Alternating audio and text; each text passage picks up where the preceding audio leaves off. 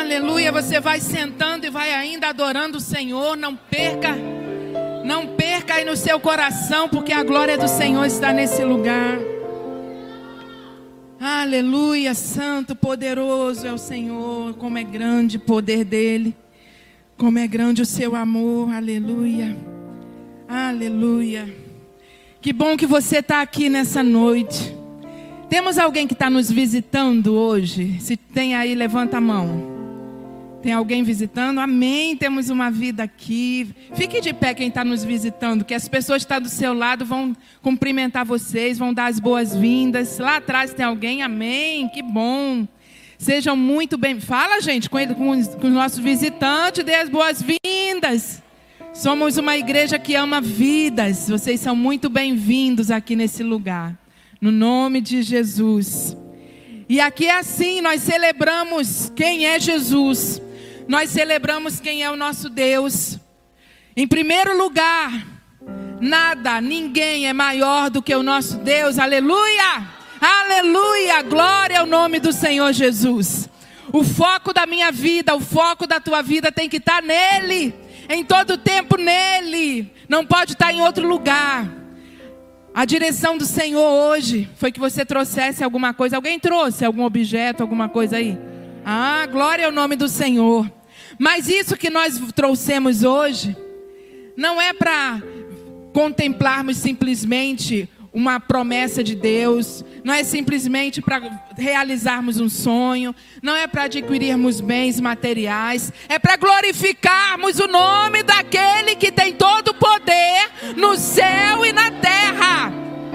Não tem outro objetivo. Nós estamos aqui nessa noite para provocar o poder de Deus na terra. Aquilo que você trouxe, você está dizendo: Eu creio, por isso eu trouxe. Eu creio, Pai. Por isso que a palavra hoje é: os ousados creem. Tem ousado aqui nessa noite? Estão muito tímidos. Está muito tímido ainda. Tem ousado aqui nessa noite? Oh, glória a Deus! Tem um povo que crê, acima de toda circunstância, crê e crer para ver o poder de Deus manifesto na terra, para que a sua vida seja um testemunho vivo do poder de Deus revelado na terra. Esse é o meu, esse é o teu objetivo. Agora, os ousados creem porque eles observam como é que Deus age. Aqueles que são ousados em crer precisam observar como é que Deus age desde o princípio de todas as coisas. E observa para quê? Para fazer igual, gente. As crianças, os filhos, né? Às vezes eles ficam observando mamãe e papai, fica ali parado observando. Para quê? Para aprender e fazer igual. Porque automaticamente todo filho aprende a fazer igual os pais. E eu e você somos filhos de quem? Glória a Deus. Uns cinco aí sabem de quem são filhos. Somos filhos de quem? Aleluia. Então temos pai. Não somos órfãos que estão perdidos nesse mundo sem ter direção. Nós temos um pai que sabe muito bem o que faz. Teu pai sabe bem o que faz. Fala aí para o irmão que está do teu lado. Teu pai sabe bem o que faz, viu? E o nosso pai, ele é muito organizado. O nosso pai é muito organizado. Eita, como eu tenho que aprender com meu pai. Ele é muito organizado. E na criação, lá no capítulo 1 de Gênesis, não precisa abrir não. Você já sabe o que eu vou falar. Na criação, a gente observa o nosso pai fazendo algo muito interessante. Num versículo ele diz: Diz, ou melhor, quem escreveu, né? Fala. Disse Deus. Repita comigo. Disse Deus. Não é assim? Disse Deus: haja luz, haja separação das terras. Disse Deus: haja pássaros, peixes, essas coisas todas que foi os seis dias que ele criou. Então, disse Deus. Aí, antes de terminar a criação, ou melhor, antes de terminar o versículo e ir para o próximo dia, para o disse Deus de novo, tem e viu Deus. Repita comigo. E viu Deus. Logo aí, eu e você que somos ousados em crer, a gente já percebe no primeiro capítulo da Bíblia, a gente já percebe um princípio de papai. Disse Deus, abriu a boca e disse. E no final viu Deus. O que que ele viu? O que ele disse. Oh, percebeu? Percebeu o primeiro princípio de papai?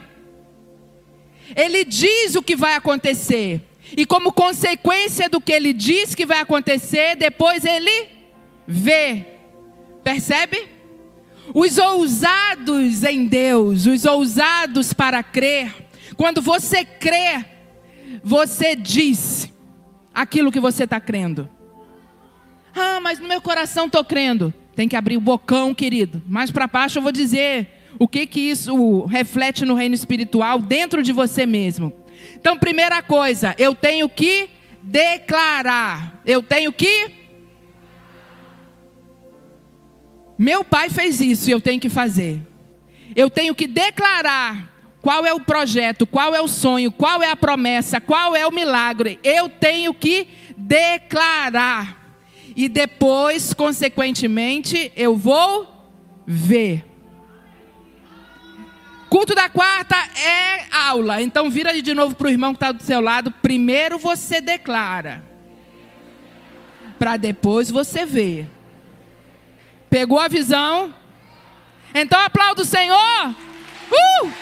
Glória a Deus. Glória a Deus. Na nossa natureza humana pecaminosa, a gente primeiro quer ver para depois declarar. Mas com nosso Pai é diferente. Primeiro a gente declara, depois a gente vê. Na queda do homem, na queda do homem, quando o homem pecou, Deus disse, olha aí, Deus disse que viria aquele que esmagaria a cabeça da serpente. Deus disse, e depois ele viu. Demorou um bocado de tempo, mas primeiro ele declarou. O Senhor sempre revela o que ele vai fazer aos seus amigos. Você é amigo dele? Hum. A prova que você é amigo dele é que ele vai te revelar. Ele vai te revelar aquilo que ele quer fazer. E aí você vai se mover pelo que ele declarou. Às vezes o que ele quer fazer é totalmente contra o que tu quer fazer. É ou não é, minha gente? a gente às vezes quer ir por um canto, mas Deus manda a gente ir para outro. Deus queria que Jonas fosse para onde? Nínive. Mas Jonas queria ir para onde? Tarsis. Não era melhor ter obedecido logo? Porque os sonhos de Deus sempre são melhores para mim e para você. Então, na queda, Deus disse, e no tempo apropriado, ele viu acontecer, ele fez acontecer. Mais à frente, lá nos profetas, lá em Isaías capítulo 7, versículo 14. Não precisa abrir, não, acho que vai projetar por aqui. Isaías 7, 14. Por isso, o Senhor mesmo dará a vocês um sinal. A virgem ficará grávida, dará à luz um filho e o chamará Emanuel. Primeiro Deus disse e depois ele viu.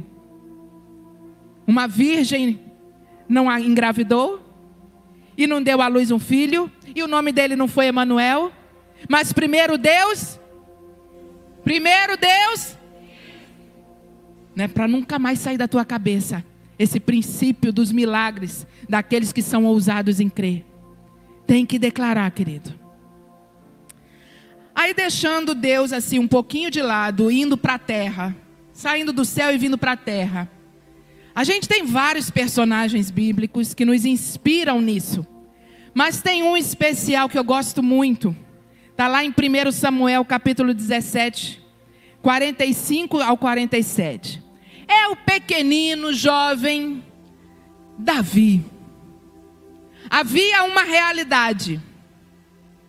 O exército de Israel estava organizado para guerrear contra os filisteus, mas foram surpreendidos por um enorme gigante que afrontou para que levantasse no exército de Israel um só, um só, que viesse lutar com ele. Essa era a realidade. O exército todinho viu aquela realidade e ficou com medo. 40 dias com medo, recuando. Você consegue imaginar o que eles diziam? Eu não vou. Eu não consigo. Ele vai me ganhar. Ele vai me matar.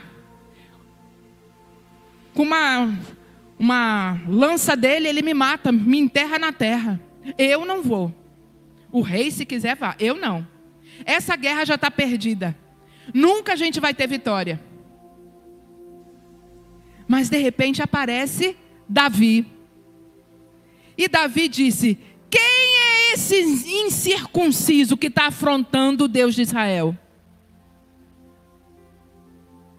E aí, nesses versículos, 1 Samuel 17, do 45 ao 47. Presta atenção, na base do princípio, disse e viu, tá? Davi, porém, disse ao filisteu: Você vem contra mim com espada, com lança e com dardos. Mas eu vou contra você em nome do Senhor dos exércitos, o Deus dos exércitos de Israel, a quem você desafiou. Hoje mesmo o Senhor o entregará nas minhas mãos. Eu o matarei e cortarei a sua cabeça. Hoje mesmo darei os cadáveres do exército filisteu, às aves do céu e aos animais selvagens, e toda a terra saberá que há Deus em Israel.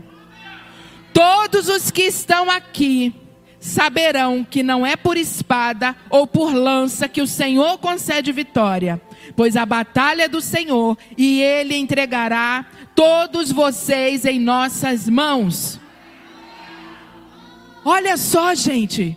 Havia um exército inteiro pensando: eu não vou, eu não consigo, já estamos derrotados. O rei, se quiser que vá, eu não tenho arma suficiente, ele é muito grande. Mas se levantou um que foi ousado em crer. Repita comigo: ousado em crer. Davi ele foi ousado em crer e ele disse. Ele declarou o que ia acontecer. Você está vindo com isso tudo aí que eu estou vendo, com espada, com lança, com dardo, mas eu estou indo até você em nome do Senhor dos Exércitos. Já começou por aí. Aí começou a falar o que, que ia acontecer. Hoje mesmo, a sua cabeça vai rolar aqui. Hoje mesmo, vai ter, ó, uma multidão, um mar de cadáveres do povo filisteu, que eu vou entregar às aves do céu para comer tudinho. Ele declarou isso. Foi na força dele? Não foi. Foi em, em quem nome de quem que ele foi? Do Senhor dos exércitos. Repita comigo: o Senhor dos exércitos. Na maioria das vezes, eu e você estamos nos comportando como um exército todinho. Vem o gigante, vem o problema, vem qualquer situação. Eu não consigo, eu não posso. Oh Deus, tu estás vendo, Senhor, o que, que eu fiz? Esses são os perdedores. Esses não vão contemplar o milagre. Esses não vão contemplar promessa nenhuma de Deus. Porque nós precisamos declarar em nome do Senhor, não é na nossa força, mas é na ousadia do filho que crê no poder do Pai.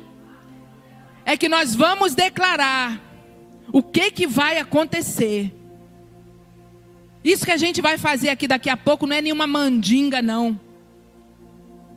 Não é nada místico que trouxe um, um boneco, trouxe uma casa, trouxe um papel escrito, trouxe qualquer coisa. E por conta deste objeto que vai acontecer. Não, querido. O poder está em você. O Senhor já derramou esse poder sobre a tua vida. Você está sendo ativado agora nesse poder. O objeto só é uma materialização daquilo que você, a partir de hoje, vai crer e vai declarar.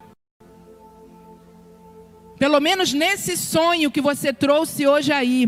Nunca mais você vai dizer nesse sonho: eu não posso, eu não consigo, está demorando, não vai acontecer. Nunca mais, repita comigo: nunca mais. Porque você tem um pai. E é no nome dele que você vai caminhar nesse milagre, nessa promessa, nesse sonho que você trouxe aí. Não há impossíveis, e você vai começar a declarar como Davi fez, como o próprio Deus ensinou a ele a fazer. A gente tem que declarar com ousadia de quem crê. Vai ficar curado, vai casar, o filho vai nascer. Eu vou me formar com idade. Eu vou abrir o um negócio e você próspero no nome de Jesus. Tem que declarar, querido. Porque depois que declara, acontece. Porque realmente, a fundazinha de Davi rodou, rodou, rodou e acertou a cabeça do gigante. Ele caiu, Davi foi lá, pegou a espada e devorou a cabeça do gigante. Decepou, devorou não, decepou a cabeça do gigante. Depois o exército veio e destruiu o exército todo. E aconteceu exatamente o que Davi declarou em fé no poder do nome de Jesus. Agora eu convido você a abrir comigo. Agora abrir. Foi só a introdução. Abra aí comigo Romanos 4, 17.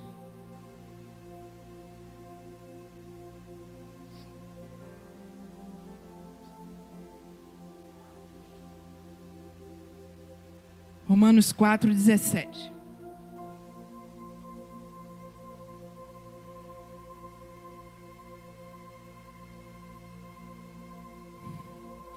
Quem declara vai o quê? Depois? Nunca mais esquece isso, gente.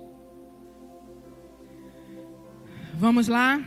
Romanos 4,17. Como está escrito: Eu o constituí pai de muitas nações. Isso está se referindo a Abraão, tá? O texto fala sobre Abraão. Ele é nosso pai aos olhos de Deus, em quem creu Agora, que Deus é esse? O Deus que dá vida aos mortos e chama à existência coisas que não existem como se já existissem.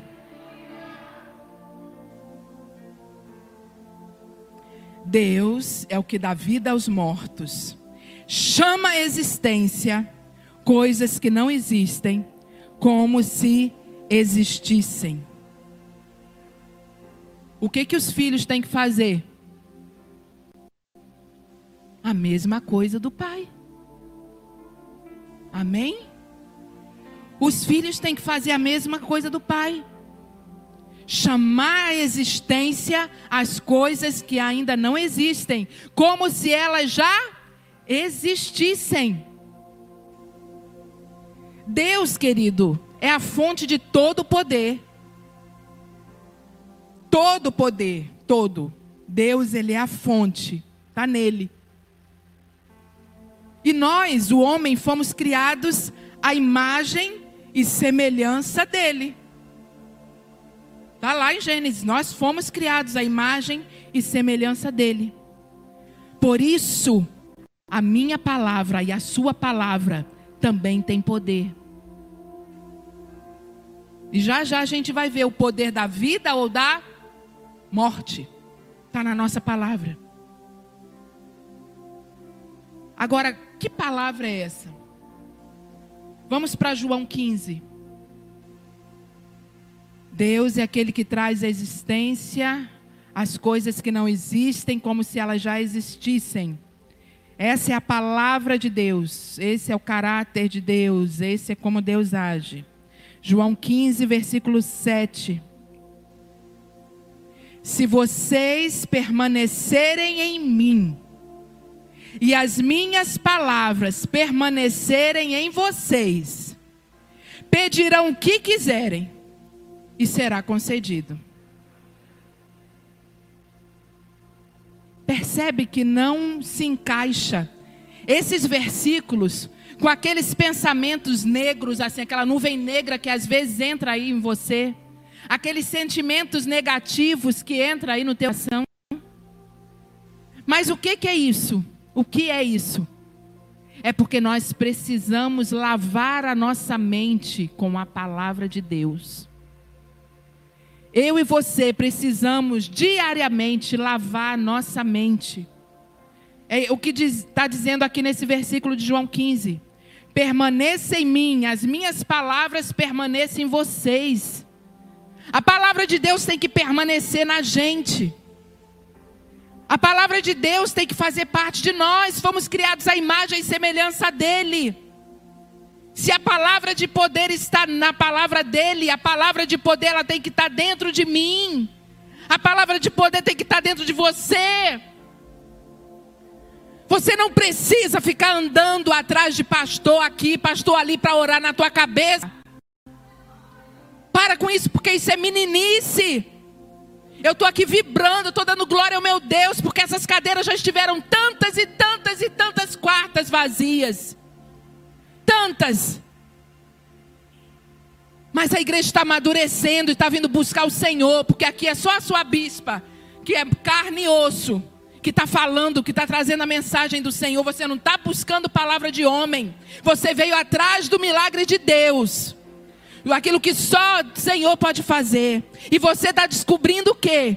De Deus que é todo poderoso, a palavra dele que é toda poderosa, ela está onde? Dentro do pastor cheio da unção? Não!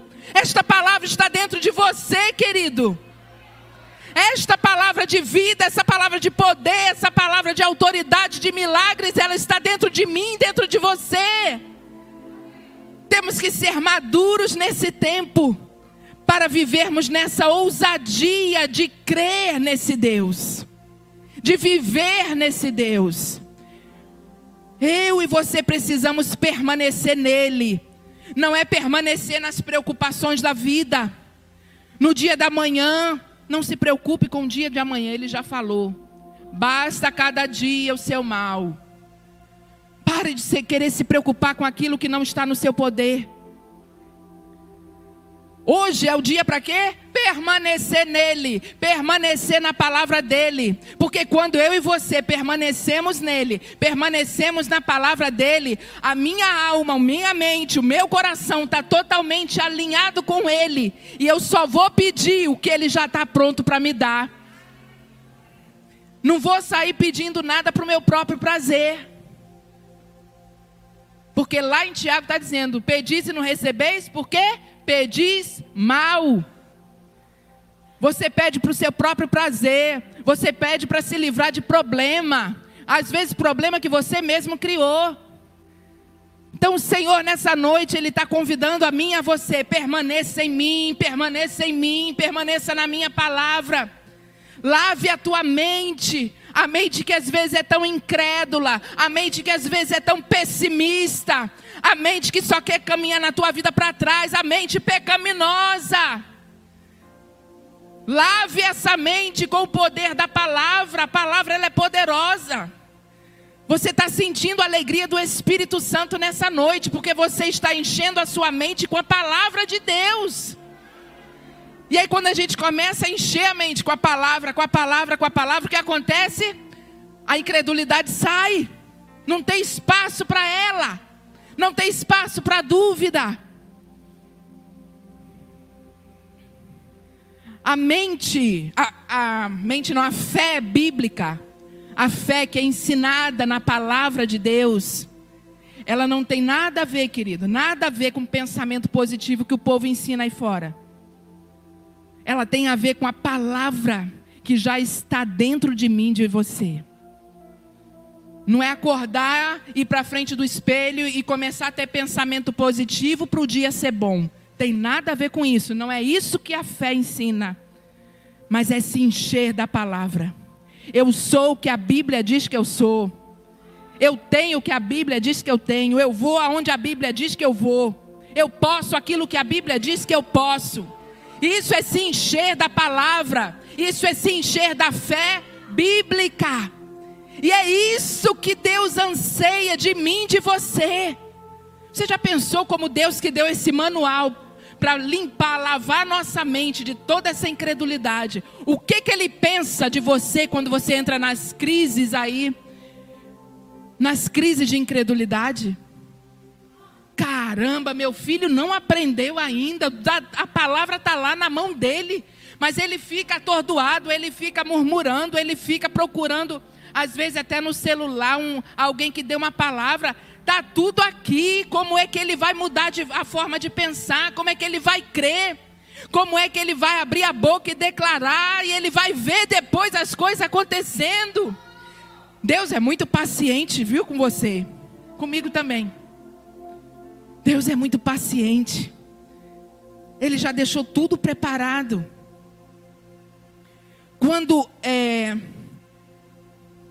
quando você crê, você tem que falar. Se você até hoje só cria no coração, eu digo para você, aprenda a falar. Porque quanto mais você fala, mais você crê. Quando você crê, você fala. E quando você fala, você crê. Tem que falar. Mas se não acontecer, olha aí a mente. Eu vou falar e se não acontecer? Não é, não está no seu poder isso. Você vai falar no poder de Deus, você vai declarar o que a palavra diz a respeito daquilo ali.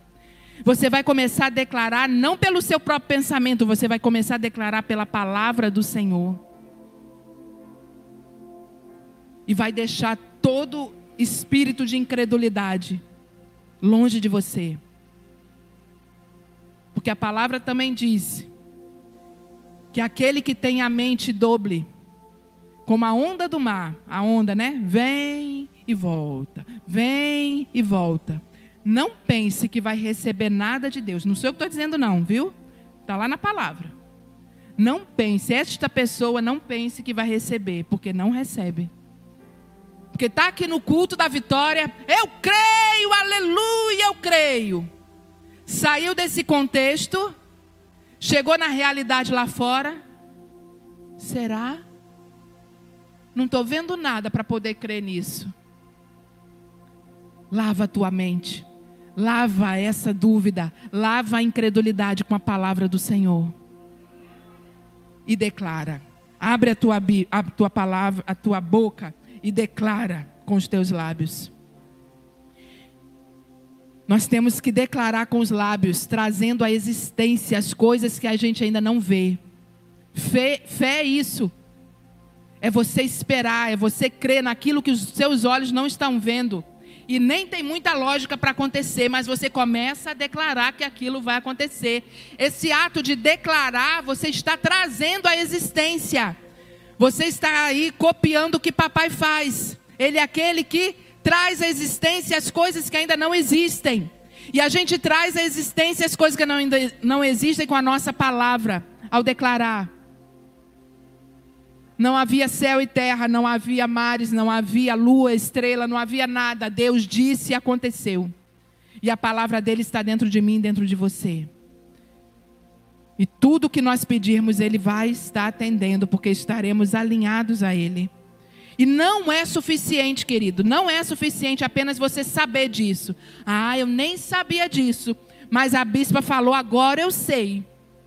Agora eu sei, vai acontecer. Não, você tem que colocar em prática. O Senhor quer ver o filhinho dele, a filhinha dele, sem enxergar nada, começar a declarar as coisas e começar a trazer existência pela sua fé. Isso é ser ousado. Não é aquela fé tímida, aquela fé que fica, eu vou esperar. Se acontecer, eu dou glória a Deus. Isso é esperar, não é ter fé. A fé tem que ser usada. A fé tem que ser declarada. Agora sim, a gente vai para Provérbios 18, 21, que vai falar aí do poder da palavra. Somos imagem e semelhança do Senhor e Ele deu a nós o poder da palavra. Provérbios 18, 21 diz: A língua tem poder sobre a vida e sobre a morte, e os que gostam de usá-la comerão do seu fruto. Palavra do Senhor. A minha língua e a sua língua, ela tem poder de ser vida ou de ser morte. Primeiramente sobre a sua própria vida, sobre a minha própria vida e também sobre a vida das outras pessoas. Olha a responsabilidade. E quem usa a palavra vai comer do seu fruto.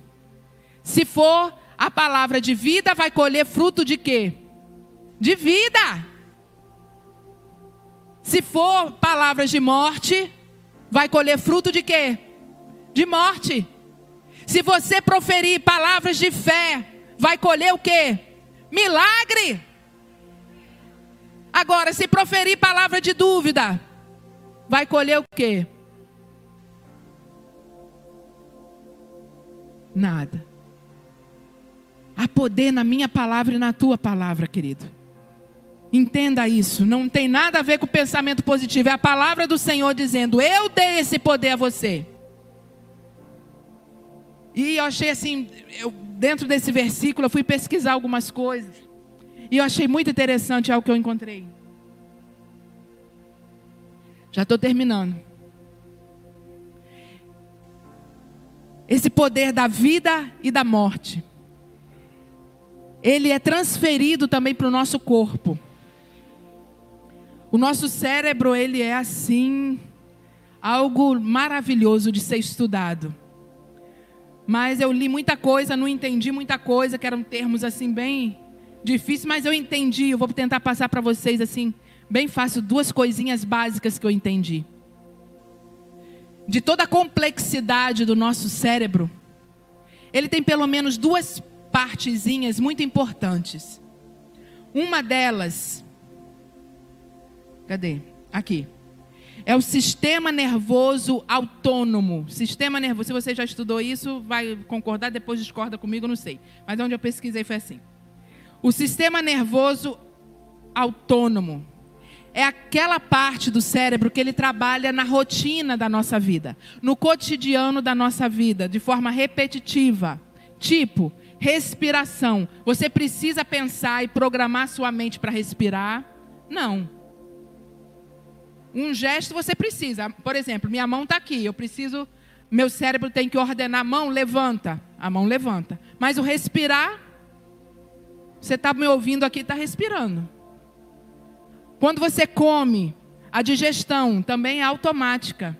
É essa parte do cérebro que está trabalhando sem parar. O coração, você pode estar tá andando na rua, você pode estar tá dormindo, você pode estar tá tomando banho, você pode estar comendo. O coração ele está trabalhando o cérebro não precisa dar ordem, porque essa parte já é algo automático que vai acontecendo. Ele é autônomo, não precisa de você dar ordem, ele trabalha sozinho. E tem uma outra parte do cérebro que ela é responsável em pensar, em tomar decisões, em fazer julgamentos, dar significados, interpretar as situações, as informações que o cérebro recebe. Então, essas duas partes. Uma que trabalha autônoma, sem depender de você, e a outra que você ressignifica, dá, dá funções para ela, pensa e tal, reflete, essas coisas. Aí o que eu achei extraordinário, gente, é que essas duas partes, elas estão completamente ligadas. Completamente ligadas. E o que, que isso quer, é, significa? Que quando eu declaro, quando eu confesso, quando eu penso e confesso, porque eu tenho que pensar para confessar, eu posso fazer isso. Eu posso crer nessa promessa. Esse tipo de pensamento, né? Eu creio nas promessas de Deus para minha vida. Minha família vai ser restaurada completamente pelo poder de Deus. Meu Deus é poderoso para fazer infinitamente mais do que eu posso imaginar, pensar ou imaginar. Quando eu tenho esse tipo de pensamentos, pensamentos, vamos dizer, de fé, esse pensamento ele é conectado ao outro lado do cérebro que trabalha sozinho. E por ele trabalhar sozinho, ele recebeu esse tipo de pensamento, ele inconscientemente, ele libera no nosso corpo hormônios que são idênticos de quando a gente está feliz, de quando a gente está em paz. Olha só. Quando a gente começa a declarar bênçãos, palavras proféticas, vamos usar o termo positivo, mensagens positivas que a gente leva para, não sei se é para lá ou para cá para o nosso cérebro, para essa outra parte, ele automaticamente ele vai gerando hormônios, vai liberando no nosso corpo hormônios de alegria, de felicidade, de paz, de realização, de satisfação. Por isso que quando você está na casa de Deus, que você recebe a palavra de Deus, nossa, estou tão feliz, sair da casa de Deus feliz. São os hormônios que estão sendo liberados aí pelas coisas que você está pensando. Olha que coisa fantástica, querido. Como nosso Deus, ele é tremendo. Agora, da mesma forma é quando você libera pensamentos e palavras. Quando libera a palavra, é pior do que o pensamento. Porque quando você só pensa, é cérebro mesmo, do cérebro para outra parte do cérebro. Mas quando a gente fala, passou pela fala, chegou no ouvido e voltou para o cérebro. Então chega do outro lado de uma forma bem mais clara. E aí são liberados mais hormônios ainda. Consegue entender isso? Agora, quando a gente começa a declarar, isso não vai dar certo. Esse negócio não é para mim. Nunca que vai chegar essa promessa na minha vida. Eu fiz aquele teste lá, aquela entrevista de emprego, mas já sei que não é para mim. Da mesma forma, são liberados também. Vamos dizer, não sei nem se quais palavras que usa, não sei os termos técnicos aí. Mas enzimas, coisas venenosas que são liberadas sobre o nosso corpo. Aí daqui a pouco o que, que acontece? Vem gastrite, vem úlcera, vem câncer, vem diabetes, vem pressão alta, tudo consequência daquilo que a gente pensou. Olha como teu pai te ama, porque ele deixou o manual para os pensamentos de fé. Ele disse: transforme a tua forma de pensar, porque a minha vontade é boa, é perfeita e agradável para a tua vida. Transforme essa tua forma de pensar. A gente não podia orar por esse milagre, por esse sonho que está aí na tua mão que tu trouxe, sem passar por esse caminho, querido. A palavra do Senhor ela é perfeita para transformar nossa mente, transformar nossa forma de pensar que ainda está engalhada lá no pecado. Mas eu fui criada num lar que era só pessimismo. Ninguém pensava, ninguém liberava uma palavra boa para mim. Pois a partir de hoje você vai estar liberto disso no poder do nome de Jesus. O seu passado ficou para trás quando você aceitou Jesus como teu Salvador. Coisas novas se fizeram na tua vida. E o manual para lavagem completa, a água sanitária do céu está aqui, ó. Na tua mão para lavar a tua mente, para tua mente passar dia e noite, até nos sonhos de madrugada, dia e noite, liberando os hormônios da alegria, os hormônios da paz, da felicidade no teu corpo. Porque pode ter certeza, aquela pessoa que caminha de fé em fé, cada vez ela tem mais fé. Às vezes a coisa aperta mais, vai apertando mais, mas ela tem mais fé. E aquele que não é sempre incrédulo, é sempre com aquela palavra pessimista de incredulidade. Mas o Senhor está mudando a tua realidade nessa noite. Ele te trouxe nesse lugar para começar a pensar como teu pai pensa. Não existe outro lugar para nós colocarmos a nossa mente a não ser na mente de Cristo, naquilo que o Senhor colocou para nós. Esse é o pensamento que Deus tem para mim e para você. Lave a sua mente com a palavra de Deus. E eu quero terminar com o texto que o bispo pregou, se eu não me engano, foi no segundo culto. Não foi Josué e Caleb? Foi no segundo? Números 13. Esse texto para mim é um dos que mais expressa, porque mostra os dois lados e as consequências dos dois lados, que não é coisa aqui da minha cabeça não.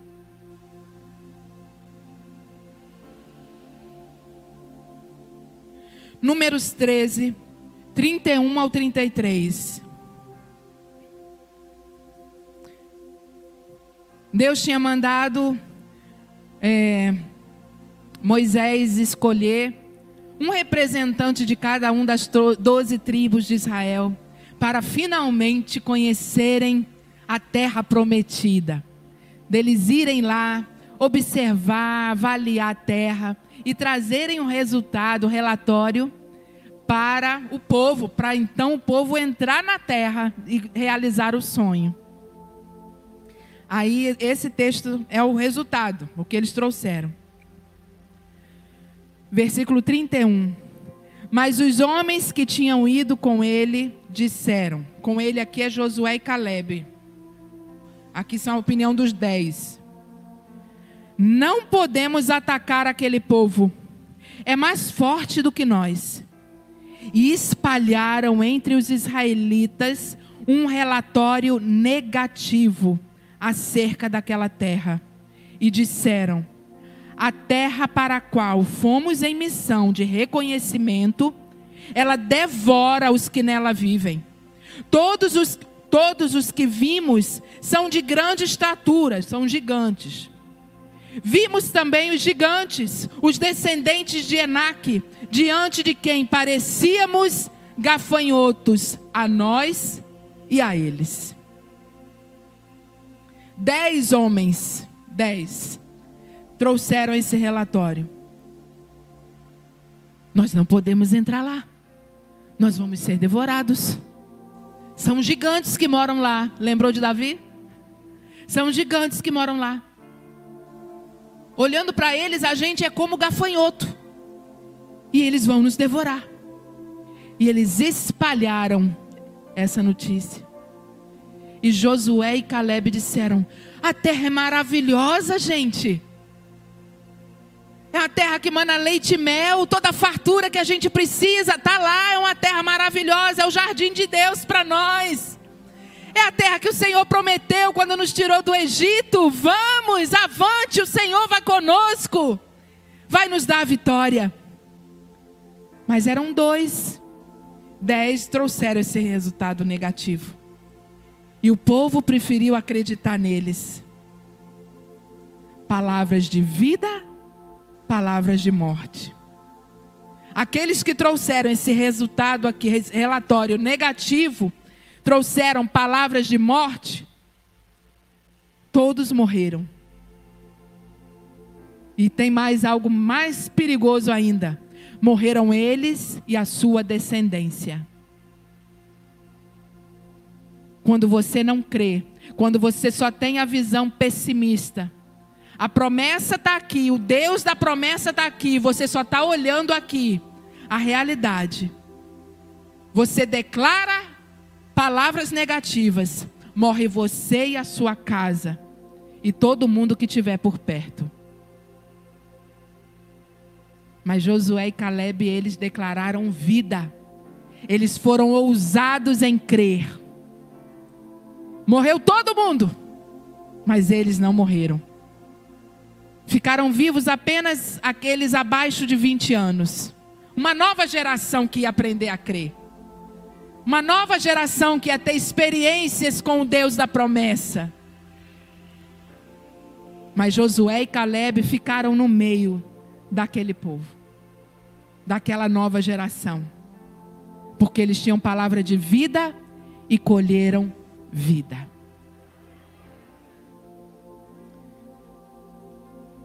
É com esta palavra, baseada nesta palavra, nós vasculhamos a palavra de Deus hoje. Sua mente foi lavada nessa noite com a palavra. Que você vai orar por isso aí. Você crê? Tem que, gente, os ousados têm que ser mais, mais ousados mesmo. Você tem que, tem que ser mais convencido, tem que se convencer mais desse negócio aí. Eu creio, fica de pé, eu creio. Tá entendendo como é? Eu creio. Amém. É assim, Alexandre. Eu creio. Não, gente. Eu creio. Davi não falou para aquele gigante: Olha, você está vindo contra mim com essas espadas. Estou vendo essas lanças. Mas eu estou indo no nome de Deus. Tá? E eu vou, eu vou hoje decepar sua cabeça. Foi assim não, minha gente. Foi não. Foi com ousadia, foi com coragem, foi com intrepidez, com o poder do Deus que ele conhecia. Você conhece Deus? Está melhorando. Você conhece o poder de Deus? Você quer viver o poder de Deus? Então se levante aí com o que você trouxe agora. E se não trouxe, pega a palavra de Deus aí na tua mão e pensa em alguma promessa, em alguma coisa que você quer do Senhor. Pega aí aquilo que você trouxe. Pode ser apenas um papel com o nome da tua família que você crê que vai ser toda salva. Pode ser aí o nome do teu cônjuge que você crê que teu casamento vai mudar. Pode ser algum objeto, algum bem material, pode ser uma profissão, pode ser um, um chamado de Deus. Não importa. Você tem que crer. Eu não posso crer por você. Você precisa crer. E você vai dar, estar declarando. Você tem que declarar para ver acontecer. E se mover, querido. Porque Deus disse e não foi ali com a varinha mágica, não. As coisas aconteceram. Ele trouxe a existência da onde não existia. Davi, ele falou, mas teve que lutar. Ele teve que enfrentar o gigante. Ele partiu para cima. Então não é o crer, pegar ali, eu creio, Deus. Eu estou crendo hoje, eu estou declarando hoje. Aí fica só, quero ver. Ó, oh, já passou 10 minutos, não aconteceu nada. Já passou dez dias, não aconteceu nada. Enquanto você espera, você se mexe. Enquanto você espera, você caminha em direção ao milagre do Senhor. Às vezes é a esposa, meu marido vai mudar, vai ser diferente. Enquanto você espera ele ser diferente, começa você a ser diferente. Você vai esperando, agindo no poder do Espírito de Deus. Você vai andando sobre a palavra que você declara. No nome de Jesus. Quem está entendendo, diga: Eu sou essa pessoa.